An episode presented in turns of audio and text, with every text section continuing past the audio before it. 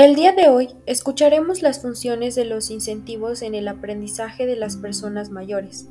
Es un tema muy importante porque permite mantener la motivación del aprendizaje, el interés por seguir participando en la enseñanza, adquirir nuevos temas como lo son la tecnología, la medicina, la biología, la danza, entre otros, mismos que provocan satisfacción personal y autorrealización.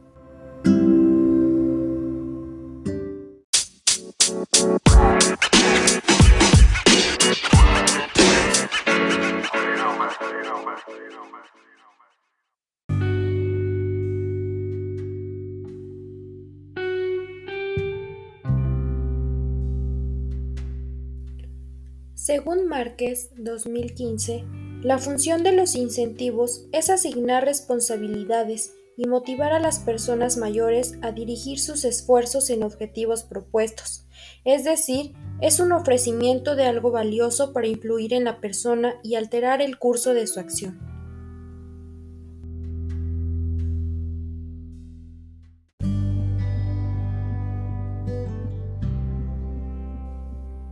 Por otra parte, Juárez 2010 menciona que la función motivadora por parte del docente permite suscitar interés en las personas mayores, dirigir y mantener el esfuerzo para establecer un objetivo.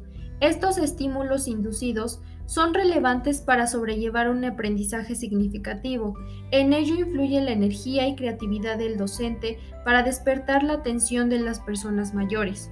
Finalmente, Solano 2011 menciona que los incentivos en el aprendizaje traen consigo una serie de beneficios, como lo son nuevos conocimientos, placer de aprender, nuevas redes digitales o de apoyo, búsqueda de empleo, nuevas inspiraciones, viajes, conocer otras culturas, nuevas amistades, bienestar físico, social y psicológico para las personas mayores.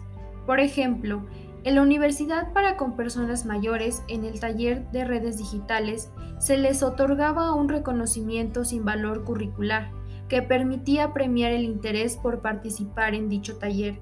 Espero que la hayas pasado bien. Gracias por escucharme.